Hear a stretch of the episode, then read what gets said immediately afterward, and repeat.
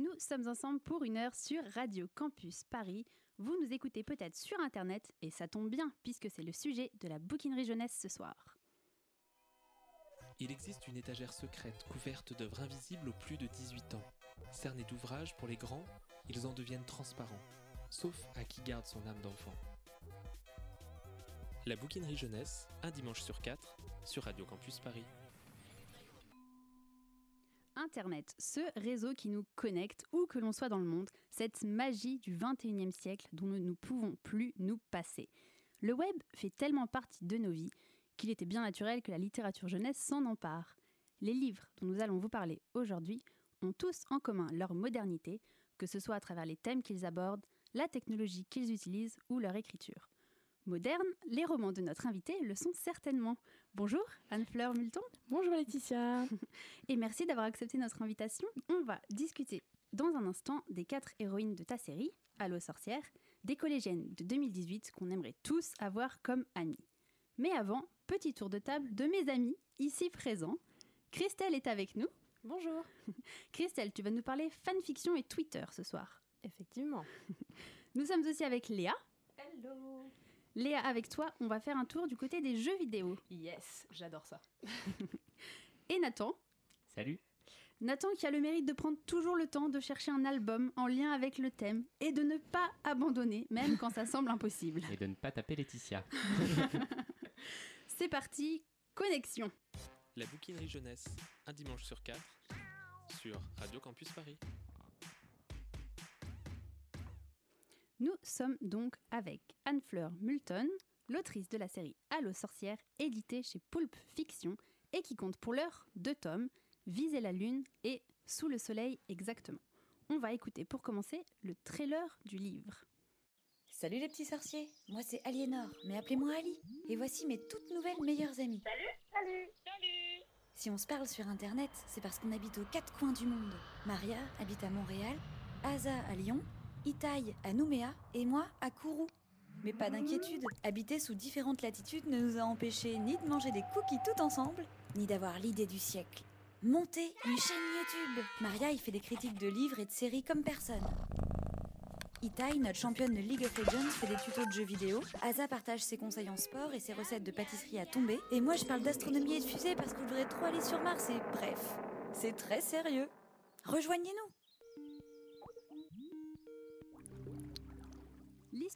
C'est donc celle de quatre collégiennes qui vivent chacune à un bout de la planète et qui vont faire connaissance grâce à Twitter. De cette rencontre virtuelle va naître une amitié bien réelle qui va amener chacune à se dépasser. Alors Anne-Fleur, est-ce que tu peux nous raconter comment est née cette histoire? Alors en fait, euh, c'est une histoire que que j'avais pas vraiment pensé, je l'avais pas écrite avant. C'est mon éditrice qui est venue me voir et qui m'a dit "Écoute Anne-Fleur, euh, je cherche quelqu'un pour me faire une histoire euh, un peu féministe avec des nénettes un peu chouettes et qui parle d'internet." Et j'ai dit "Attends, non mais j'ai plein d'idées, j'en avais des tonnes."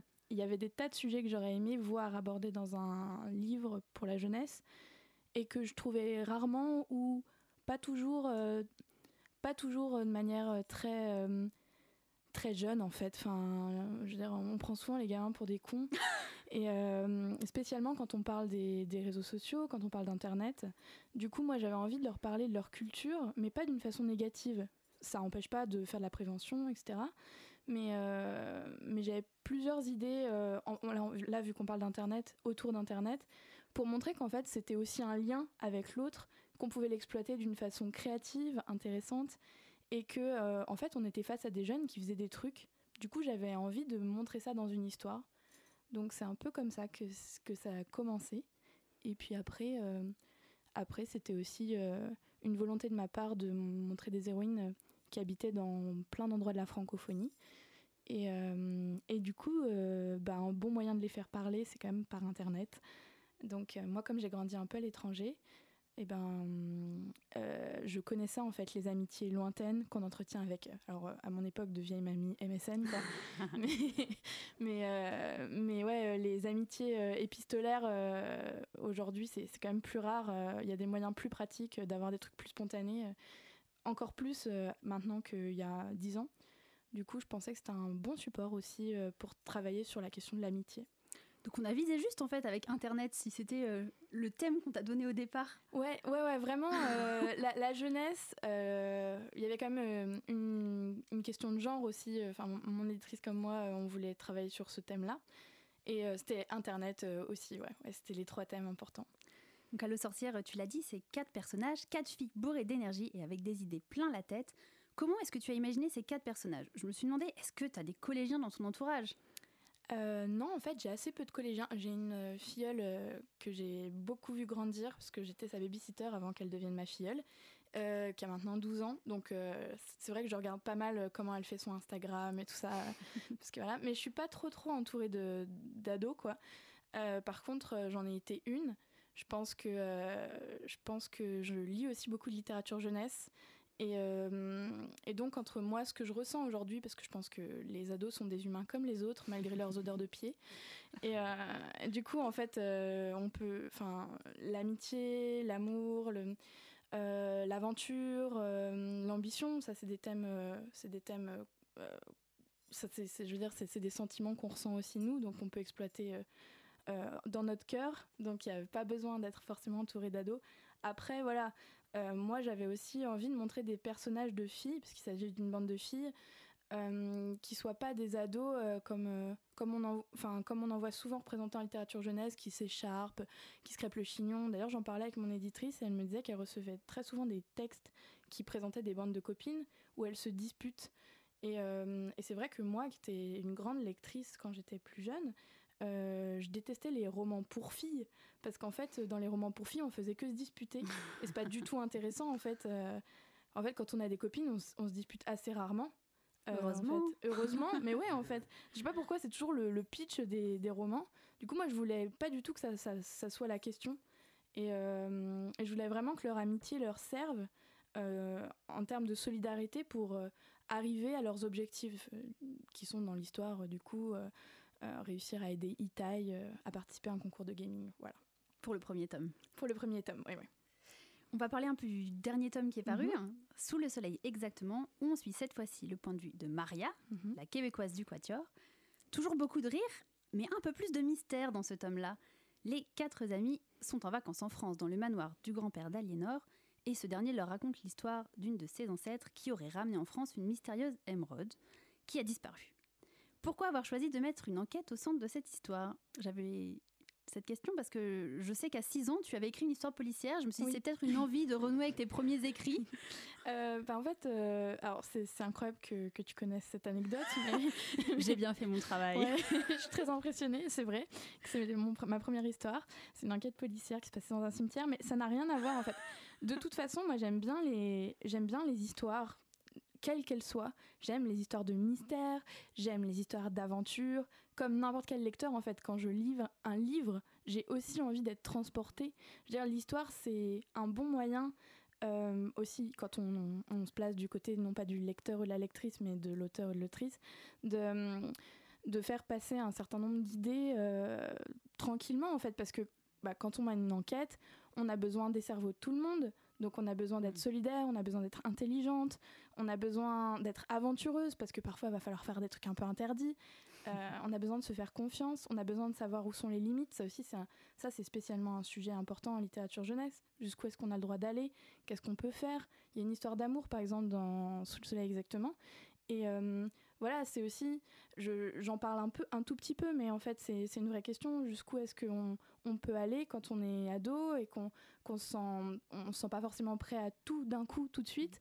Euh, donc là, c'est c'est son ami qui lui dit mais tu sais, t'inquiète, euh, détends-toi, euh, t'as le temps en fait. euh, déjà, euh, déjà, tiens-lui la main, ensuite on verra, tu sais. Puis si t'as envie de plus, tu pourras.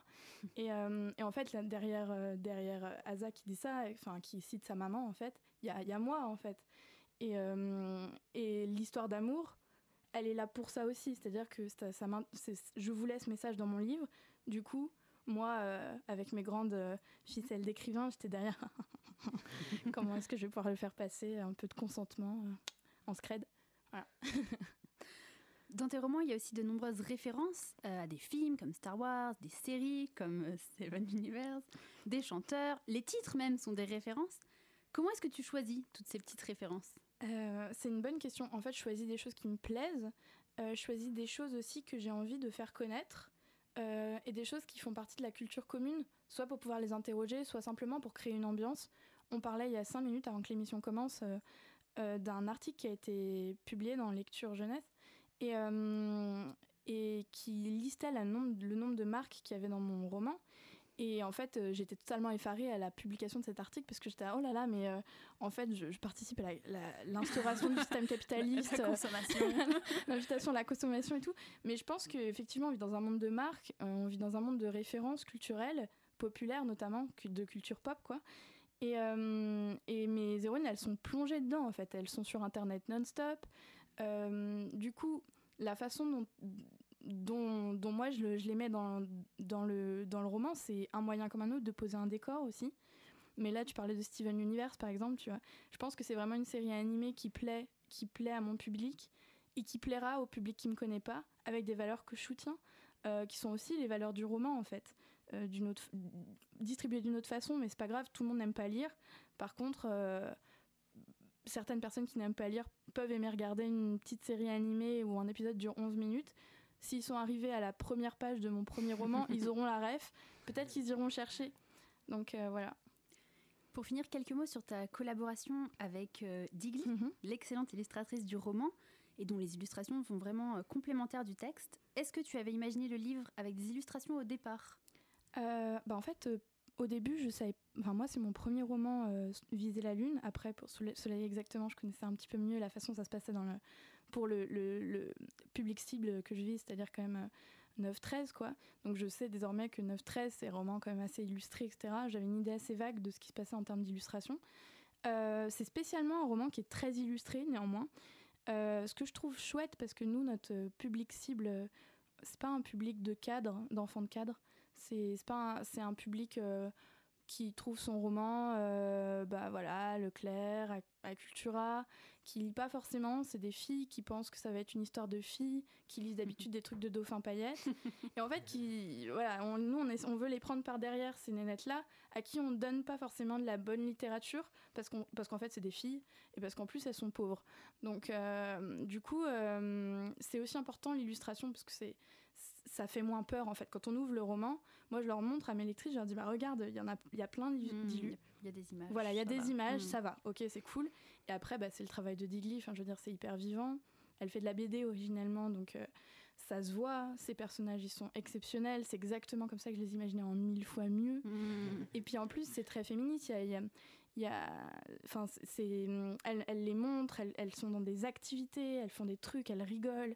Euh, y a dans la première illustration de Sous ça exactement, euh, enfin, c'est mon illustration préférée de- des, deux romans.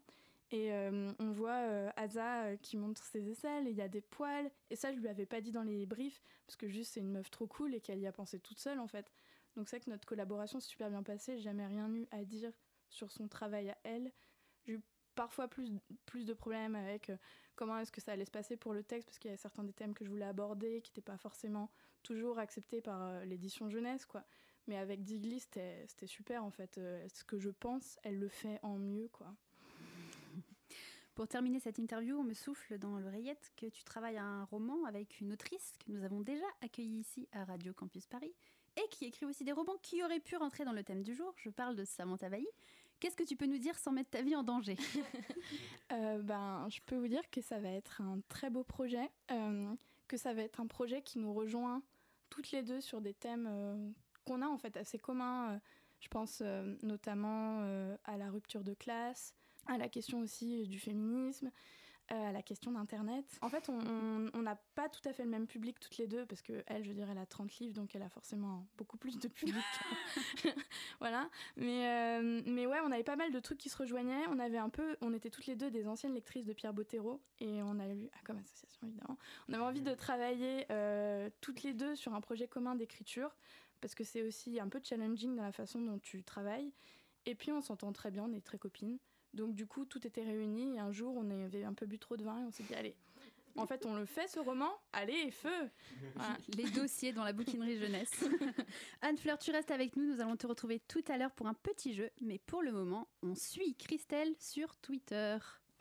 Oui, alors la dernière fois, j'ai chroniqué euh, Naissance des cœurs de pierre et je vous avais dit qu'il n'entrait pas vraiment dans le thème de l'émission. Du coup, pour me rattraper, j'ai choisi cette fois de chroniquer un livre qui correspond doublement à la thématique du jour.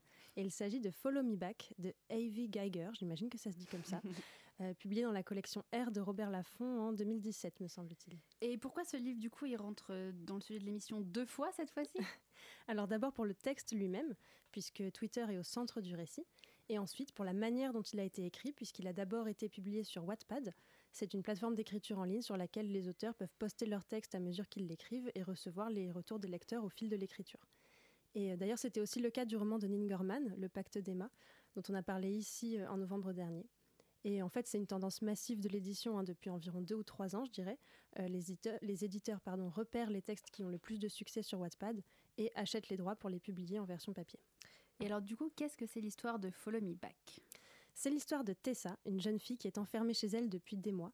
Euh, elle a vécu un événement traumatisant dont elle n'arrive pas à parler et qui fait qu'elle n'ose plus voir personne. Et sa seule échappatoire, c'est Eric Thorne, une pop star qui la fascine et qu'elle suit, euh, notamment sur Twitter. Alors juste parenthèse, Thorne, tout de suite, pour ceux qui ont lu La Passe Miroir, ça fait euh, référence à une image spécifique, mais pas du tout.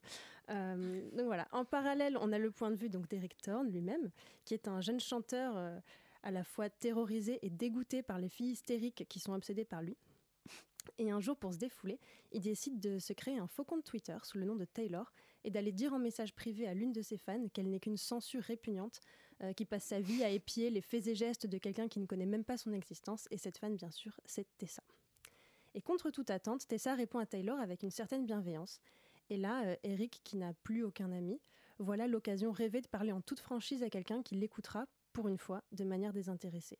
Et va alors s'engager entre eux une relation virtuelle sur Twitter de plus en plus intense, sans qu'à aucun moment Tessa ne se doute qu'elle est en train de parler à son idole.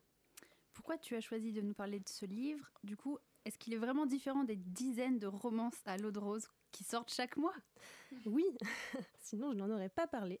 Donc déjà, il y a une vraie tension dès le début du roman. On a des extraits d'interrogatoires de police qui sont insérés entre les chapitres, dans lesquels on comprend que quelque chose de très grave s'est passé, qui implique Tessa et Eric, mais on ne sait pas quoi exactement. Ça donne un côté très nerveux à la narration et c'est ce qui fait de ce livre un vrai page-turner hyper efficace, parce qu'on a envie de savoir ce qui a dégénéré et comment. Et ensuite, j'ai été vraiment surprise par l'histoire elle-même, parce que quand on aborde un roman Wattpad, il faut admettre qu'on s'attend à un certain type de texte. Wattpad, c'est une plateforme où sont publiés pas mal de fanfictions, de romances. Donc je m'attendais, il faut le dire, à une énième histoire d'amour entre une fan et le chanteur des One Direction, à peine déguisé. Sauf que l'auteur, justement, elle joue sur cet horizon d'attente pour déstabiliser complètement son lecteur. Et ça commence comme une romance un peu banale, en effet, mais petit à petit, le récit tourne au thriller et fait monter la tension. Et la relation entre les personnages reste bien sûr au centre du récit, mais on n'est pas du tout dans un roman à l'eau de rose, bien au contraire. Bon, ça c'est bien, mais au niveau du style alors, qu'est-ce que tu as pensé de l'écriture? Bon, évidemment, c'est pas le genre de roman qui se démarque par la sophistication de son style, mais ce qui m'a beaucoup plu en revanche, c'est qu'il y a une vraie recherche de naturel. Tout est spontané, il n'y a rien qui détonne par rapport au reste, parce que c'est vrai que souvent dans ces romans, on peut avoir des espèces d'envolées lyriques qui sortent de nulle part et qui ne sonnent pas du tout naturelles. Là, on reste dans un style simple, mais qui sonne très juste. Et cette authenticité-là, on la retrouve dans la psychologie des personnages, que j'ai trouvé très incarné et vraiment cohérent du début à la fin, et ça rend l'intrigue très crédible. Un dernier mot pour finir? Eh ben, je vous conseille de lire Follow Me Back. C'est un livre qui est super facile à lire avec l'alternance entre les sections narratives, les échanges sur Twitter et les interrogatoires de police. Et surtout, la fin est incroyable. Euh, personnellement, je me suis fait avoir comme une bleue par les retournements de situation euh, de la fin, qui sont hyper surprenants. Et en même temps, ils sortent pas de nulle part. C'est le à la fois évident et surprenant euh, qui est la règle d'or d'une bonne fin. et voilà, on se dit, mais vraiment, je suis stupide, comment je l'ai pas vu venir avant, c'était sous mes yeux. Donc voilà, j'ai qu'une hâte, c'est de lire le tome suivant pour comprendre l'épilogue, et je m'arrête là avant de prendre le risque de lâcher un gros spoiler. Follow Me Back, c'est donc un roman de A.V. Jager, on va dire, chez Robert Laffont. D'ailleurs, vous pouvez follow vous aussi la bouquinerie jeunesse sur Twitter si ce n'est pas déjà fait. Alors Internet, pour les auteurs d'aujourd'hui, ça peut être un élément majeur de l'intrigue, mais ça peut aussi être une contrainte. On se souvient d'Anne-Laure Bondou qui nous expliquait qu'elle avait du mal à voilà, euh, intégrer euh, des objets un peu technologiques, notamment si on veut que ces personnages soient complètement coupés du monde. Bon, c'est une question que les auteurs n'avaient pas vraiment à se poser avant, et pour cause, bah, il n'y avait pas Internet. Pour la rubrique Nos livres contraires de ce mois-ci, j'ai donc proposé à Nathan et à Léa de s'affronter sur la question suivante. Quelle histoire aurait été meilleure avec Internet? Nathan, est-ce que tu peux nous dire quel livre tu as choisi? J'ai choisi le bien classique euh, Les Royaumes du Nord, le premier tome d'À la croisée des mondes de Philippe Pullman. Waouh Et toi Léa, quel livre as-tu choisi? Et moi j'ai choisi un livre vintage puisque je vais vous parler des malheurs de Sophie, de la comtesse de Ségur.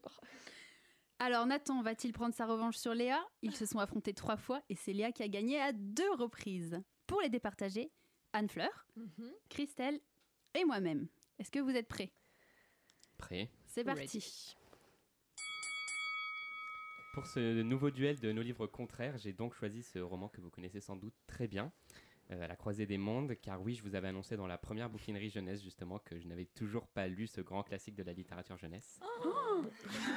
shame, shame, shame, diriez-vous. Et j'ai sauté le pas, j'ai dévoré le premier tome de la trilogie de Philippe Pullman et gros coup de cœur à l'horizon. Mais bon, soyons honnêtes, et c'est ce qu'on va voir avec Internet, Lyra s'en serait quand même bien sortie dans ses aventures. Ah Nathan.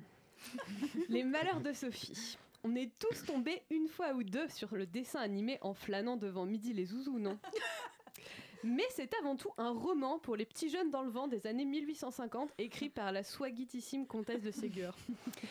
Parce qu'à lire Les Malheurs de Sophie, tu éprouves à peu près le même plaisir coupable que quand tu mets un bon gros, tu l'as bien mérité à une vie de merde.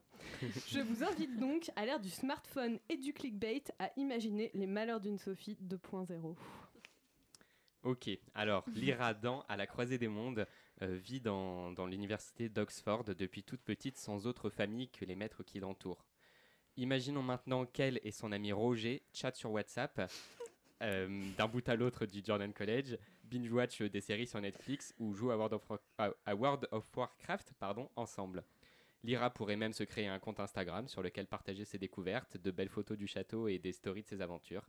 Elle aurait, beaucoup plus elle aurait même beaucoup plus d'amis que seulement Roger et peut-être qu'elle irait pas se fourrer dans tous les ennuis euh, qu'elle s'attire tout au cours de la série. Tu m'étonnes, elle pourrait même faire les soldes sur Asos, dis donc. D'ailleurs, notre Sophie du 21e siècle, elle est bien vénère quand sa bourgeoise de mère refuse de lui passer une petite commande. Du coup, comme elle résiste aussi bien à la tentation que moi devant la vitrine d'une librairie, elle pique et fait flamber la carte bleue de sa radine de mère en scred. Après tout, elle regarde si rarement ses comptes. Et un petit trou de 60 euros dans ses économies, il y a toutes les chances qu'il passe inaperçu, non? Ouais, à peu près autant qu'une boîte de pâtes de fruits dévorées dans l'œuvre originale. Revenons-en à Lyra, dans La Croisée des Mondes, qui, euh, au cours d'aventures dont que je ne raconterai pas, finit par quitter Oxford avec une certaine Madame Coulter, qu'elle admire beaucoup et dont elle devient. L'assistante. Cette Madame Coulter va lui apprendre plein de choses, l'instruire, euh, lui la faire vivre euh, en société, mais son enseignement reste quand même biaisé et Madame Coulter n'est peut-être pas si nette, aussi nette qu'elle en a l'air.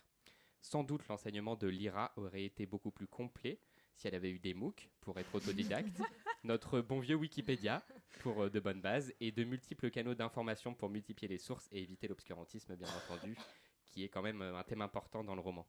Elle aurait même d'autres personnes avec qui chatter et discuter pour confronter son point de vue à plein d'autres.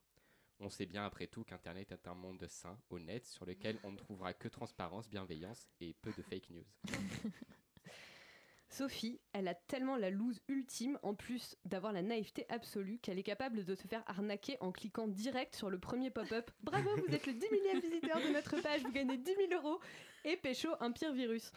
Et je ne sais pas si vous vous rappelez des passages où elle martyrise un âne ou encore découpe des poissons vivants au couteau dans l'œuvre originale, mais je suis certaine qu'elle a traîné sur Rotten et qu'elle est complètement traumatisée. C'est moche, elle est prête pour une bonne thérapie. D'ailleurs, qui dit Internet dit smartphone. Avec un tel outil, on se doute que Lyra n'aurait pas eu besoin dans la suite de ses aventures de prendre des risques et de se déplacer, alors qu'un simple SMS ou appel d'urgence lui aurait permis de contacter de l'aide. Et surtout, grâce à Internet, l'aliétiomètre, le fameux instrument qui est en couverture euh, de l'intégrale de À la croisée des mondes, ne lui aurait servi à rien. En effet, cet instrument magique qui répond à ces questions lui apporte certes beaucoup d'aide, mais est aussi l'objet de bien des convoitises. Alors, soit dit entre nous, a-t-on besoin d'un alétiomètre quand on a Google? Ah, le smartphone. Je suis certaine que Sophie serait grave jalouse de l'iPhone dernier cri de ces insupportables lèche-bottes que sont Camille et Madeleine de Fleurville, les petites filles modèles. Heureusement, sympa comme tout, ces dernières lui prêteraient volontiers leur précieux graal technologique. Erreur. Comme elle est tête en l'air, Sophie cramerait leur forfait 4G en matant des vidéos de Natou. Et pas soigneuse du tout, elle finirait par péter l'écran en le faisant tomber dans la cuvette des toilettes. Et enfin, pour finir avec Lyra, disons-le bien, avec Internet, elle aurait pu faire mieux que les doyens du Jordan College. Vous ne voyez pas où je veux en venir? Il lui aurait suffi de prendre de belles vidéos des aurores boréales et bam, des milliers de vues sur YouTube. C'est beau la technologie, ça met tout de suite beaucoup de piment dans cette aventure. Excellente idée, Nathan. Quoi de mieux que YouTube pour se réjouir du malheur des enfants punis? Je suis certaine que pour qu'elle fasse autant de crasse, les parents de la Sophie, ils étaient pas bien nets. Le genre de parents qui, pour la punir et rigoler un peu, déposent au pied du sapin le sublime carton de la PS4 et filment avec délectation les cris de joie de leur fille en train de le découvrir. Et ses pleurs quand elle réalise qu'en fait, le carton est vide parce qu'elle ne le mérite pas. Waouh Et ben vraiment, bravo, bravo à tous les deux. C'était vraiment magnifique. Beaucoup de références dans ce duel. Euh, Est-ce que Anne-Fleur, tu veux bien voir euh, la difficulté de choisir euh, à qui tu donnes le point Ok, pas facile parce qu'alors euh, j'adore euh, la croisée des mondes euh, et je, je suis d'accord. Enfin, c'est vrai que euh, Google c'est la, la mais euh, mais du coup, je trouve que c'est c'est pas une histoire qui serait mieux avec la technologie. C'est une histoire qui serait plus rapidement résolue avec la technologie. Alors que c'est vrai que à t'écouter là sur Sophie, en fait, j'ai trop envie d'écrire les aventures de Sophie 2.0. Moi aussi, j'ai eu envie. Fran- franchement, en fait, c'est carrément possible d'imaginer cette gamine qui fait des gags euh, avec des trucs, euh, c'est Zazie des temps modernes, quoi. Donc, euh, ouais. Bah, du coup, je vote pour, euh, pour les malheurs de Sophie 2.0 parce que c'est vrai que l'histoire s'en s'en trouverait vachement actualisée euh, et on pourrait continuer à la réécrire. Je vote pour ça. Mais les deux chroniques étaient extraordinaires, j'ai ri euh, aux larmes. Christelle C'est super dur. Franchement, je sais pas du tout à qui donner mon point. Vous m'avez tous les deux fait beaucoup rire. Euh, Est-ce qu'on peut répéter l'intitulé exact du sujet? Quelle histoire aurait été meilleure avec Ah, Quelle Internet? histoire aurait été meilleure? J'avais négocié pour changer la question, ouais. mais, mais on Quel personnage s'en serait mieux sorti avec Internet en Oui. fait? Et là, Nathan était plus dans le thème. Bah du coup, je vais donner le point à Nathan. Oh non Oh, elle est gentille. Comme ça, je laisse à Ouais, mais elle est pas gentille pour moi en fait. de trancher. Oh, c'est pas cool. Elle se fait pardonner pour m'avoir éclaté la dernière fois. Ça, je m'en veux. Plus parlé depuis un mois en fait. donc. Ok. Euh... Ouch. Oh, c'est pas. J'espérais vraiment que tu tranches en fait. Non, en fait, c'est pas cool parce que pour les références et tout, j'aurais bien aimé donner le point à Léa. Mais je pense que je vais quand même donner le point à Nathan parce que c'était super difficile comme sujet en fait. C'était plus difficile. Enfin, c'était plus difficile d'aller euh, mettre à la croisée des mondes à l'époque des temps modernes que finalement, t'as raison, les malheurs de Sophie, c'est c'est carrément quelque chose qu'on peut imaginer euh, là tout de suite quoi. c'est Nathan qui gagne. Waouh Bravo, Nathan. l'égalité. Mais je suis quand même d'accord avec Anne-Fleur, le, le roman serait très très nul avec Internet, en fait, je pense. Lyra s'en sortirait mieux, mais J'avoue que l'alétiomètre, c'est vraiment Google, quoi. C'était génial cette idée. Bon Léa, j'espère que tu ne vas pas m'en vouloir, que tu vas quand même accepter de nous parler de ton album ce mois-ci. Tout à fait. Je vais vous parler d'une bande dessinée qui s'appelle IRL dans la vraie vie, qui est une histoire sur l'amitié, les jeux vidéo et l'économie mondialisée, destinée aux ados et qui a été publiée chez Aquileos en 2015.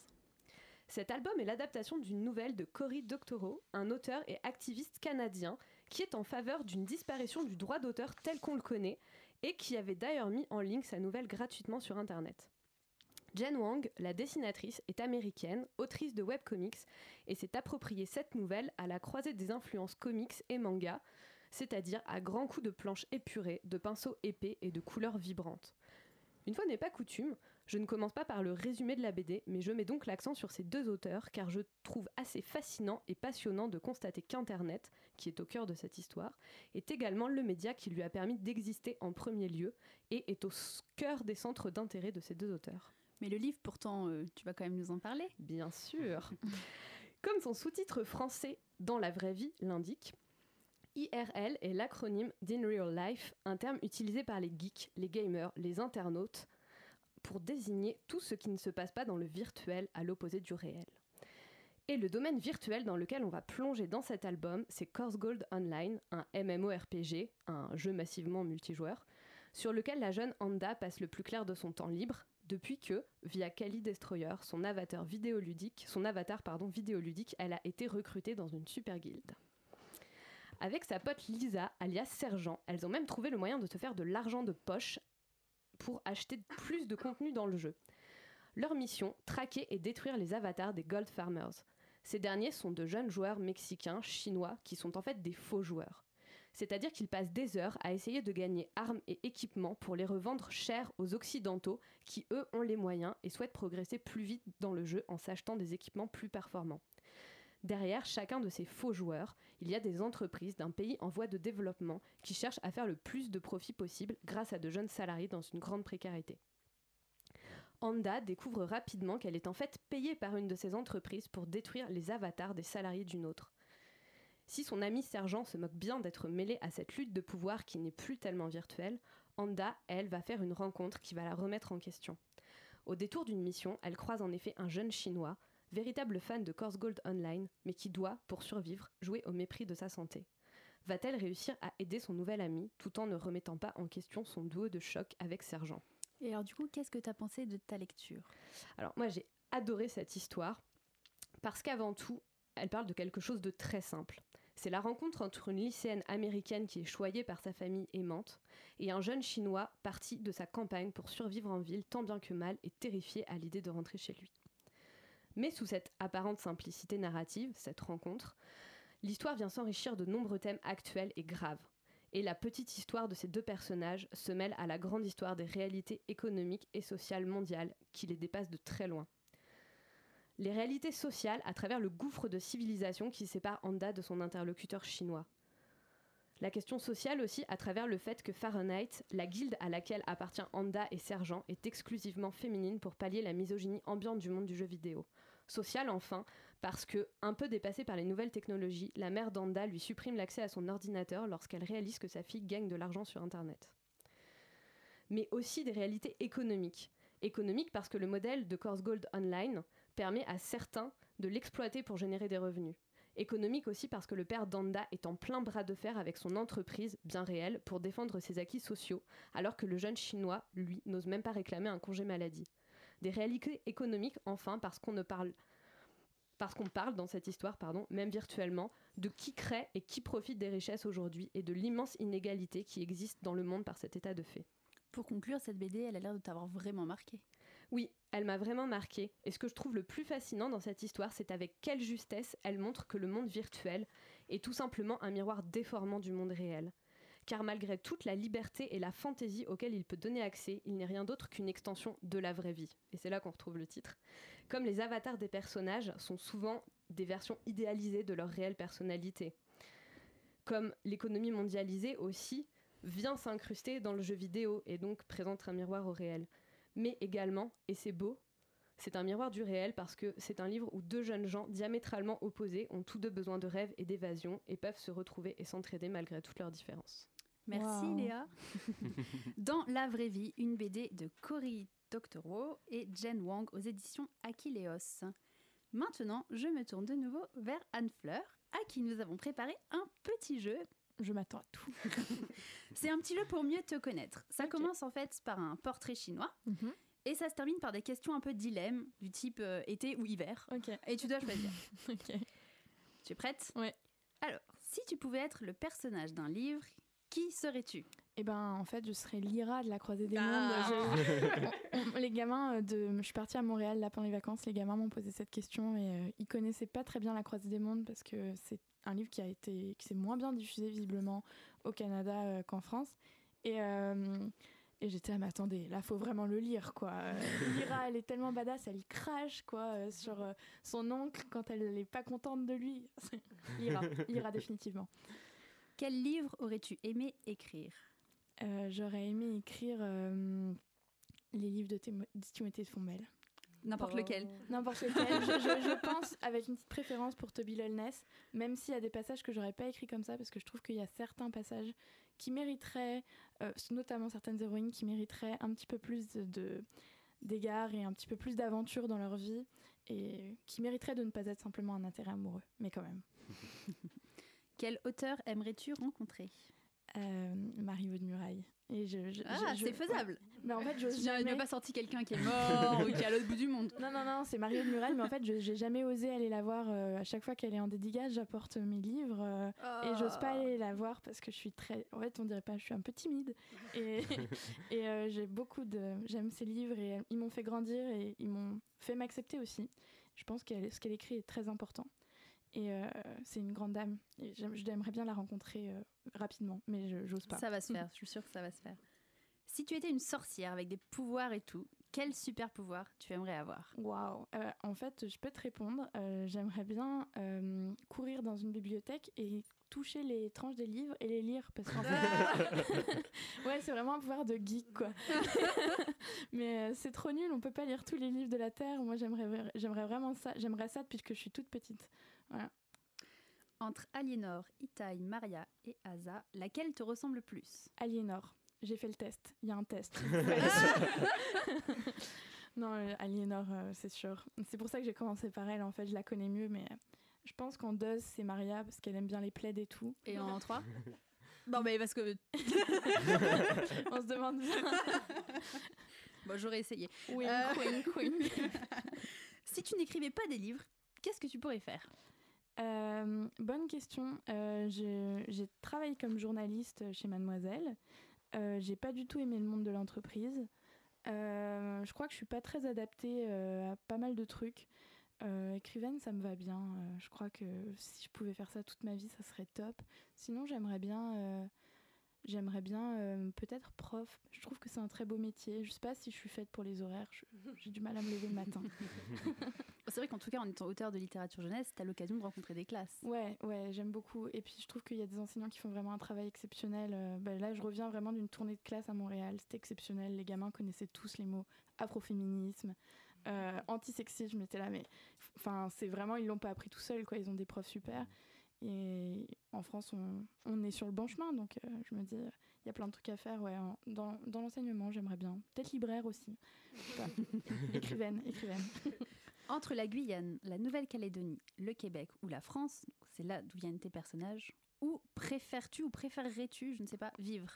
Euh, je pense que je préfère vivre en France. Euh, j'ai énormément voyagé quand j'étais petite. J'ai grandi à l'étranger. J'ai grandi dans des valises, euh, littéralement, et euh, avec des parents très nomades. Euh, ma, ma soeur est nomade, mes, mes, oncles et mes tantes sont nomades. Tout le monde est nomade chez moi. Et moi, en fait, j'ai un gros besoin de poser mes valises et de rester longtemps dans un endroit pour me faire des racines, avoir un endroit où je puisse avoir une bibliothèque et des livres qui restent. C'est très lourd les livres. C'est des racines, quoi. Et euh, du coup, euh, moi je suis bien là où je suis. Ça m'empêche pas de de- d'aller voyager. Je dois le faire pour aller voir euh, ma petite sœur qui vit au Québec, mes parents qui habitent à Mayotte actuellement, mais qui vont partir au Maroc. et euh, et euh, ouais, voilà. Euh, c'est, je voyage quand même malgré tout, mais je crois que je suis bien chez moi. On passe à la deuxième partie. Mhm. Alors, Twitter ou Instagram? Instagram. Aliénor ou Maria? Aliénor. À la croisée des mondes ou Harry Potter? Euh, pff, je dirais quand même Harry Potter parce que Harry Potter, c'est le, c'est le- le premier livre que j'ai lu toute seule. Star Wars ou SpaceX? Ah, difficile aussi. Euh, SpaceX. Féminisme ou humanisme? Féminisme. Lune ou soleil? Euh, je dirais bien le soleil parce que la lune, elle reflète. Le soleil, c'est direct. On est dans de la création, quoi. Série ou jeu vidéo? Hum, jeux vidéo. Et la dernière, Rihanna ou Amel Bent? Bon, tout le monde sait que j'aime bien la musique des années 2000, euh, mais après, ça dépend pour faire quoi. non, non, euh, je, je dirais, je dirais Rihanna euh, quand même. euh, Am- Amel Bent, on n'aime qu'une chanson d'elle, mais Rihanna, on aime tout. C'est tout pour moi, merci. Je crois qu'on me connaît un petit peu mieux maintenant. D'habitude, c'est moi qui conclue sur euh, le livre de l'invité, mais je crois que cette fois-ci, euh, Léa va le faire mieux que moi. Alors, je vais pas lui donner la parole parce qu'elle s'y attendait pas. je vais faire pire. Je vais la trahir et je vais te lire le SMS qu'elle m'a envoyé la semaine dernière. Ah waouh Hier soir, entre minuit et 1h du matin, j'ai lu, que dis-je, dévoré, viser la lune, et je me suis bouffé les doigts de ne pas avoir pris la suite. C'est juste trop cool. J'ai fondu en cri de fangirl dès la page 5 parce que les quatre amies se rencontrent sur un de mes dessins animés préférés de tous les temps. Elles sont trop chou. On dirait ma petite sœur et l'histoire est trop cool. Je vais faire la pub pour cette petite pépite partout sur les réseaux sociaux et parmi mes amis. Et en majuscule, le monde doit connaître cette sommité de coolitude et de filles géniales. Waouh Maintenant, on va tous faire attention à ce qu'on dit à Laetitia. Mais non, mais non. Anne-Fleur, je vais avoir du travail pour toi. Je vais te faire Mhm. signer non pas un, mais deux livres pour un ou une auditrice. Pour gagner les livres dédicacés par Anne-Fleur, il faut répondre à la question suivante. Qui a illustré les romans À le sorcière? 1. Digli 2. Pénélope Bagieux 3. François Place On vous fait passer le questionnaire pour répondre à la question sur Facebook, Twitter, Instagram. Et le gagnant est tiré au sort. Bonne chance à tous. La bouquinerie jeunesse, un dimanche sur quatre, sur Radio Campus Paris. Chaque mois, vous le savez, l'émission est structurée autour d'un thème majeur et je dois avouer que ce mois de mars est particulièrement surprenant. Tous les livres dont nous avons choisi de vous parler ont quelque chose en commun et au-delà d'Internet, j'ai trouvé. Déjà, beaucoup d'héroïnes, alors c'est le mois de mars. Beaucoup de thèmes aussi un peu euh, similaires. Il y a beaucoup de livres qu'on a lus qui parlent de surpoids, de racisme, de féminisme. J'ai envie de savoir ce que vous en pensiez autour de la table, vous qui avez lu euh, a priori les mêmes livres que moi ce mois-ci. Bah, euh, c'est clair que c'est des thèmes euh, vraiment porteurs dans Viser la Lune et dans Sous le Soleil exactement en tout cas. Et euh, c'est entre autres pour ça qu'ils me plaisent énormément. Et surtout parce que je- trouve qu'ils sont amenés avec beaucoup de spontanéité, avec beaucoup de, bienveillance. Et c'est vrai que tu le disais Anne-Fleur, il y a, il y a beaucoup de, romans comme ça pour la jeunesse où les personnages se disputent, ou ce genre de choses. Et je trouve que dans ta série, ce qui est, ce qui est ouf, c'est que c'est vraiment hyper positif et lumineux. Alors bien sûr, elle rencontre des difficultés, des obstacles et tout, mais elle, elle les, rend, elle, les, elle les renverse toujours euh, à coups de rire et d'entraide et de solidarité. Alors que par exemple dans euh, le roman de Cindy Van- Wilder, pardon, La Lune est à nous, dont on va parler après, on est dans quelque chose de... Alors c'est l'histoire qui veut ça, on est dans, dans une histoire qui concerne le harcèlement, mais du coup qui est beaucoup plus euh, bouleversante et euh, choc. Alors que moi, ce qui me plaît dans, dans, dans tes romans, c'est vraiment la, leur fraîcheur. quoi. Merci. Tu disais que c'était amené de manière euh, spontanée, alors c'est vrai que je pense que ça correspond à des envies d'auteur, comme le disait Anne-Fleur, mais aussi à des envies d'éditeur, puisque comme tu l'as dit, c'est ton éditrice qui est venue avec ce sujet. Et je pense que aussi, ces sujets sont devenus hyper bankable, parce que euh, c'est dans l'actu, et que oui, ça fait correspondre à la fois des envies d'auteur et euh, des livres qui vont se vendre. Mais c'est pas faux. Et puis je pense qu'en plus en France, on arrive avec encore une vague de retard parce que euh, là, bah, j'arrête pas d'en parler, mais je reviens de Montréal. Ils m'ont fait lire un bouquin, les gamins, qu'ils ont lu, qui s'appelle Gamers. Peut-être que vous connaissez la série. C'est une série de huit bouquins. Ils sont vendus là-bas super bien. Tous les enfants les connaissent. Et euh, ben, ça fait donc euh, 10 ans qu'elle est sortie cette série. Ça parle Oui, sensible- 10 ans quand même, oui, Ouais, ouais, effectivement. ouais. Et On c'est est en retard. ouais, c'est une fille très forte qui joue à des jeux vidéo et c'est son aventure IRL et, euh, et dans le jeu qu'on suit sur euh, genre 8 tomes quoi. C'est hyper drôle, c'est hyper bien fait. Et ils ont plein d'autres, ils avaient plein d'autres bouquins dans le genre dont je me souviens plus. Effectivement, je pense qu'on se rend compte maintenant chez nous que ça fonctionne. Et je pense que les, éditeurs ont compris aussi que le roman avait intérêt à se renouveler et à prendre en compte la culture des lecteurs parce que il arrive un moment on peut pas on peut pas proposer sans arrêt euh, des bouquins qui font comme si ça n'existait pas internet. Hum, T'as raison. Moi, ce que j'ai encore plus euh, hâte de voir, en fait, c'est quand on va passer au transmédia. Parce que je trouve que c'est quelque chose où la BD ou la série, par exemple, est déjà très en avance. Pour la BD, je pense à euh, Été, qui était sorti euh, sur Instagram et qui maintenant est en format papier. Pour la série, je pense à Scam, qui est une série norvégienne que j'adore et qui véhicule Mhm. aussi énormément de, de, de- de messages tolérants. Et euh, je trouve qu'à mon avis, on a encore des frontières à franchir. La, la dernière émission, Je je parlais d'un album en réalité augmentée. Ça. Mais je pense qu'on peut aller encore plus loin que ça et qu'il y a des choses à faire avec euh, les réseaux sociaux, les, les- comptes Instagram de personnages par exemple, ou, euh, ou je sais pas, Nine, elle avait fait un. Nine Gorman qu'on a invité dans la deuxième émission, elle a fait un site où euh, il me semble qu'il y avait. Enfin, c'était le site de l'entreprise qui est dans son roman. Euh, J'ai vu que le dossier M, qui est pas en littérature jeunesse, mais en littérature. Euh, vieillesse, comme on dit, a, euh, a aussi euh, du contenu euh, augmenté sur un site internet. Enfin, je pense qu'il y a plein de choses à faire et j'ai hâte qu'on arrive à ça. quoi. Moi, c'était un peu mon rêve hein, pour, pour viser la lune et sous le soleil exactement. Je leur avais proposé, en fait, j'avais scripté un peu euh, des trucs. c'était très, c'était très débutant, hein, mais pour qu'on puisse suivre les héroïnes sur, leur, sur leurs différents comptes.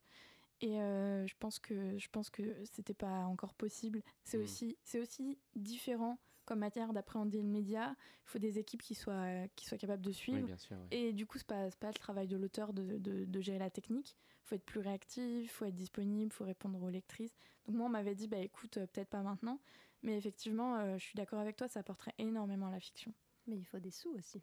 En effet. Ça, ça, coûte fait, de l'argent. ça, fait partie, ça fait partie du problème, euh, le Ouais. transmédia. Ouais, ouais. Quoique, en fait, l'édi- enfin, je veux dire, l'é- l'édition est pas sans sous, en fait. Je, je pense qu'il, je pense que c'est surtout une histoire de formation, en fait, Mm. aussi. Oui, oui, bah après, il y a, à mon avis, de nouvelles générations qui vont arriver sur le, Oui. sur le marché, qui auront peut-être ça dans les, dans les poches. Oui, non, mais je suis d'accord euh, pour euh, le transmédia aujourd'hui, à, l'heure où on écrit euh, littéralement des romans sur Twitter. c'est vrai que. Ah, j'ai euh, pensé à ça aussi. Ouais, ouais, c'est vrai que c'est un, un endroit où j'ai pas vu encore beaucoup de littérature jeunesse. C'est plutôt des, euh, c'est plutôt des récits euh, pour les adultes et euh, des trucs un peu marrants. euh. voilà, mais pourquoi pas, ouais. Mais pour en revenir à ce que tu disais au début, Laetitia, à l'espèce de de concomitance qu'il y a entre tous les ouvrages qui parlent des mêmes thèmes, qui vont parler de filles qui sont pas forcément dans euh, l'espèce de norme un peu, euh, un peu euh, voilà, qu'on imagine être. Bah, c'est pas Sophie des malheurs de Sophie, quoi. hein, c'est pas la petite fille de bonne famille et tout. Bah, en fait, je trouve ça. Enfin, moi, j'ai adoré lire tous les romans que j'ai lus ce mois-ci parce que, bah, en fait, j'ai l'impression de me reconnaître dans tous les personnages et c'est vrai que. des fois, bon, plus tellement aujourd'hui, mais il a été un temps où la littérature jeunesse a proposé quand même beaucoup de personnages assez stéréotypés, assez. euh, voilà. Et du coup, euh, c'est génial. Je me reconnais plus, beaucoup plus dans tous ces personnages euh, que- j'ai eu la chance de rencontrer ce mois-ci que dans énormément de personnages que j'ai rencontrés quand j'étais plus jeune, en fait. Et ça, ça me fait vachement plaisir. Merci, merci à tous. Nous allons maintenant donner ou redonner la parole à Nathan, qui a donc réussi à trouver un album lié aux nouvelles technologies. En effet, Laetitia, je pense qu'il va falloir qu'on s'explique.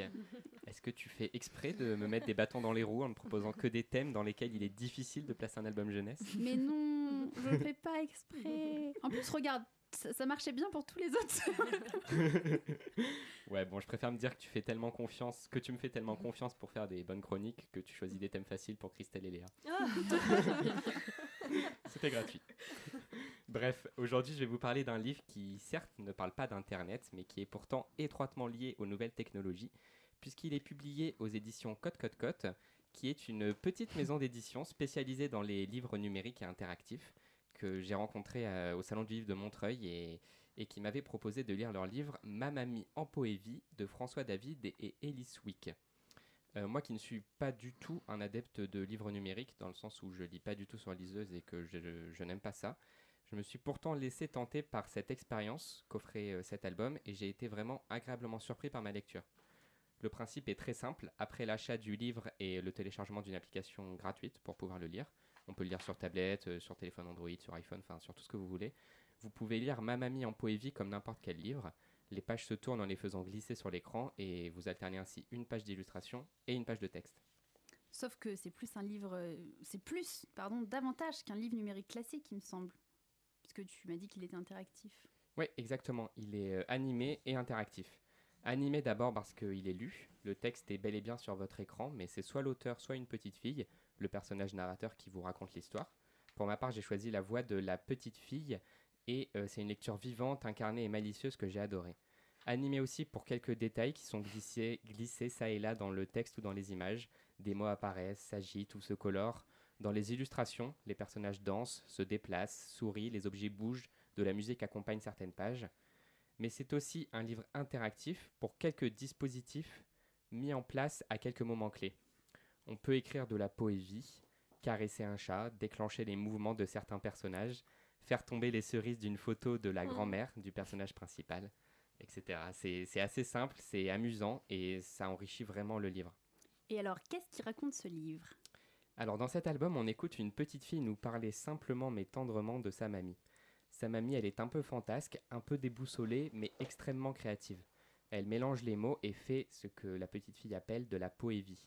Elle utilise par exemple des mésanges de couleurs pour dessiner, des vitraux pour mieux voir, une petite boussole comme télécommande. Et puis avec les mots, euh, la mamie euh, parle à son mari décédé, elle fait danser sa petite fille avec un sirtaki ou elle l'emmène en voyage sur une gondole à Venise. J'ai cru comprendre, quand tu nous en as parlé la première fois, que ce livre, cet album, portait sur un thème bien particulier et important. Oui, en fait, la subtilité de ce livre, c'est qu'il parle entre les lignes de la maladie d'Alzheimer, ou encore plus largement de la vieillesse et du handicap. Sauf que le parti pris des deux auteurs, c'est justement de ne pas en parler comme tout le monde, euh, comme, comme tout le monde dans l'entourage d'un enfant le ferait, c'est-à-dire comme d'un handicap justement, ou encore de décrépitude. En tout cas, c'est ce que les auteurs avancent. Euh, ici, le parti pris, c'est la poésie. Et c'est réussi car cela donne euh, de la grand-mère une vision très lumineuse et pleine de tendresse. La petite fille s'amuse avec sa mamie, dit d'elle qu'il s'agit d'une magicienne et qu'elle a beaucoup de chance de la voir. Et pourtant, la maladie d'Alzheimer, n'est jamais cité dans le livre. En fait, il y a, il me semble, différents niveaux de lecture. Soit vous le lisez pour son histoire et sa poésie, qui m'ont pour ma part beaucoup plu, soit vous l'utilisez comme un véritable outil. Les adultes peuvent ainsi le lire avec un enfant et s'en servir comme d'un outil de dialogue pour parler de la maladie d'Alzheimer avec lui c'est malin et véritablement utile. Si j'ai bien compris, c'est donc un pari réussi pour toi. Clairement oui. En définitive, j'ai trouvé le dispositif numérique de Code Code Code édition original, bien qu'un peu classique. On reste par exemple dans un dispositif livresque traditionnel, traditionnel pardon, une page de texte, une page d'image, une page de texte, une page d'image. Alors que ce que j'aime dans le numérique, euh, ce dont je parlais avant, c'est la possibilité de casser les frontières et de sortir des sentiers battus et du schéma numérique du livre papier. Là, on est quand même autant dans le livre audio que dans le livre numérique interactif. A noter d'ailleurs que le livre existe maintenant en version papier et euh, j'ai l'impression qu'il est très beau, même si j'ai seulement eu l'occasion de le voir euh, et pas de le feuilleter. Néanmoins, l'histoire est jolie, lumineuse, bien écrite et pour moi, le titre Mamami en poésie transporte en fait à lui-même toute l'ambiance du livre, c'est-à-dire un cocon de poésie, de surprise et de douceur. Les illustrations, quant à elles, sont également originales il s'agit de collages entre dessin et photographie qui donnent au livre un côté vintage, étonnant, mais selon moi beau, voire envoûtant. Il correspond aussi très bien à l'univers du livre, dans lequel la mamie assemble les mots, comme des collages, dans des phrases surréalistes, mais porteuses de sens, et finalement un brin magique. Merci Nathan. Ma mamie en poésie, c'est un livre animé de François David et Elise Wick chez Cote Cote Cote Édition. C'est maintenant l'heure du comité de lecture. Pour ce mois de mars, on reste dans les étoiles avec La Lune est à nous de Cindy Van Wilder, pour lequel vous avez voté. Le vote était assez serré. Par contre, vous avez été nombreux à nous envoyer vos chroniques et vos avis sur ce livre. Alors merci à tous. L'histoire, rapidement, donc euh, c'est l'histoire d'Olivia et de Max. Olivia, elle est pleine d'énergie, investie dans une association et elle s'apprête à compléter le trio d'une chaîne YouTube. Max, lui, est plus réservé et il fait face au divorce de ses parents. Ils sont tous les deux la cible d'injustice parce qu'ils n'entrent pas dans certaines cases. Ils sont tous les deux en surpoids. Olivia est noire, Max est gay. Et pour couronner le tout, leurs deux familles sont assez dysfonctionnelles. Pourtant, malgré ça, croyez-moi, ce sont tous les deux de vrais héros. Alors, du côté des auditeurs qui nous ont envoyé leur chronique, c'est un carton plein. Je n'ai lu que du positif sur ce roman. Alors j'ai assez hâte de savoir ce que vous en avez pensé autour de la table. Mais avant ça, nous avons avec nous au téléphone Jeanne du blog Jeanne aime les livres qui va nous donner son avis, si on arrive à la voir. Bonjour. Ah, elle est là. Bonjour Jeanne, ça va? Ça va et vous tous? Ça va, donc je suis avec Nathan, Léa Christelle et Anne-Fleur Multon. Bonjour tout le monde. Salut. Salut. Alors toi, donc euh, tu as lu euh, la Lune est à nous, qu'est-ce que tu en as pensé? Euh, bah, J'ai tout adoré. Il n'y a, rien qui ne va pas dans ce livre. Déjà, j'étais déjà fan à la base de La Plume de Cindy Van parce que j'avais lu un autre livre et là, c'est le summum avec ce livre. Qu'est-ce que du coup tu as, tu as vraiment aimé? En fait, c'est surtout la manière dont euh, l'auteur a de parler de sujets qui sont tabous entre guillemets dans la société alors qu'ils ne devraient pas l'être elle, met vraiment bien en, avant ses personnages euh, et, c'est beau et simple et c'est vraiment un message de tolérance du début à la fin et c'est juste magnifique à lire. Alors surtout reste avec nous euh, autour de la table Nathan, qu'est-ce que tu en as pensé? Alors j'avoue ne pas l'avoir fini, mais euh, je, pour l'instant j'aime, j'aime, bien ma lecture. Ouais. T'en es à peu près à quel euh, bah, J'en suis à la moitié, donc là l'histoire est bien bien bien implantée et on commence à suivre l'aventure de, de ces deux personnages. Léa, toi tu l'as fini? Moi je l'ai lu jusqu'au bout. Euh, j'ai été extrêmement touchée par euh, le destin de ces deux personnages. J'ai adoré ce roman, euh, vraiment, et je pense que ce que Olivia dit à un moment est très important. quelque chose du style, je me souviens plus de la citation exacte, mais c'est je vais pas me taire, je vais pas me changer, je vais pas me taire parce que ça te plaît pas. J'ai besoin de parler, j'ai besoin d'être qui j'ai envie d'être. Et je trouve que c'est juste ça, c'est un message hyper important, hyper beau, et à l'image de tout ce roman. Voilà. Christelle, toi, tu l'as pas encore fini, c'est ça? Oui, moi j'en suis encore au début. J'ai dû lire une cinquantaine de pages et pour l'instant, je préfère pas me prononcer définitivement parce que je ne suis pas vraiment d'accord avec vous. bon, tu peux peut-être nous dire juste rapidement pourquoi? Parce que justement, j'ai l'impression de lire un plaidoyer, un message et pas une fiction. Et je viens là pour lire un roman. Jeanne, qu'est-ce que t'en penses, toi? Bah, focalise jusqu'à la fin. je continue. C'est pour ça que j'ai dit pour l'instant et que voilà, j'espère que le roman me fera changer d'avis. En tout cas, c'est vrai qu'on parle de, ce roman comme euh, un roman plein de tolérance et c'est vrai que c'est incroyable de voir tous les thèmes que Cindy Van, Wilder, ah, j'arrive jamais à le prononcer, arrive à euh, mêler les uns aux autres sans que ce soit euh, trop lourd, je trouve. il est question d'homophobie, de, grossophobie, de racisme, de, harcèlement, enfin voilà, plein de thèmes hyper importants aujourd'hui et dans l'air du temps dont, qu'on a déjà un peu évoqué dans le reste de l'émission. Et euh, je trouve ça vraiment super important, comme disait Léa, de mettre un livre comme ça entre les mains des ados euh, qui peut leur servir à euh, s'affirmer comme ils veulent l'être. Bon, en tout cas, moi, je suis plutôt d'accord avec du coup Léa et Jeanne, en tout cas, et potentiellement vous deux aussi plus tard. Mais j'ai vraiment adoré ce livre. Moi, il, m'a, enfin, je l'ai adoré, je l'ai lu super vite et, et ouais, c'est vrai que quand même, enfin, c'est tellement, tellement des messages importants que même si, bon, peut-être que tu as raison, peut-être que certaines fois c'est un peu. Euh, vous avez compris, faut être. Enfin, vous aimez les uns les autres, tu vois. Mais en même temps, c'est. Enfin, qu'est-ce qu'il y a de mal à le, répéter, tu vois C'est. Non, mais je dis juste que si on veut le répéter, pour moi, on peut le faire dans un documentaire, on peut le faire n'importe où, le répéter de manière aussi appuyée dans une fiction. Euh, les romans, par exemple, d'Anne Fleur euh, le font très très bien et passent des messages sans, enfin, sans que ça se fasse au détriment de la fiction je trouve. Ce qu'on m'a déjà dit en plus, euh, à, l'inverse, on m'a déjà dit tes romans sont des romans à message. mais, euh, mais de toute façon, je pense que c'est un enjeu, un enjeu de la fiction. Euh, jusqu'où on peut aller mm. dans le message dont on parle. Bon, et ben voilà, vous savez ce que vous avez à faire. Vous n'avez plus qu'à le lire pour vous faire votre propre avis. Merci Jeanne d'avoir été avec nous. Merci à vous. à bientôt. À bientôt, bonne soirée. Pour la prochaine émission, c'est bien sûr vous qui choisissez le livre que vous souhaitez qu'on débriefe. On vous mettra comme d'habitude le choix sur les réseaux sociaux. N'oubliez pas que si vous aimez la littérature jeunesse, si vous avez envie d'en discuter avec nous, vous pouvez nous rejoindre sur Facebook, Twitter et Instagram. On vous attend. Il est à présent l'heure de se dire au revoir. Merci Anne-Fleur Multon, d'avoir été notre invitée. Merci à vous tous de m'avoir accueilli et de m'avoir posé des questions aussi intéressantes, d'avoir été aussi élogieux. Je suis très touchée. On rappelle que ta série Allo sorcière est publiée chez Pulp Fiction et que le dernier tome, Sous le soleil exactement, vient de sortir. Merci à toute l'équipe de m'avoir aidé à préparer cette émission. Merci à vous qui êtes de plus en plus nombreux à nous suivre et à participer sur les réseaux sociaux. Pour conclure, j'avais envie de citer un passage de Nos âmes rebelles de Samantha Bailly. On a tous besoin de quelqu'un qui croit en nous plus que nous-mêmes, qui nous rappelle qui nous sommes lorsque nous l'oublions. Malgré nos différences, tu as toujours su me dire, tu peux tout faire.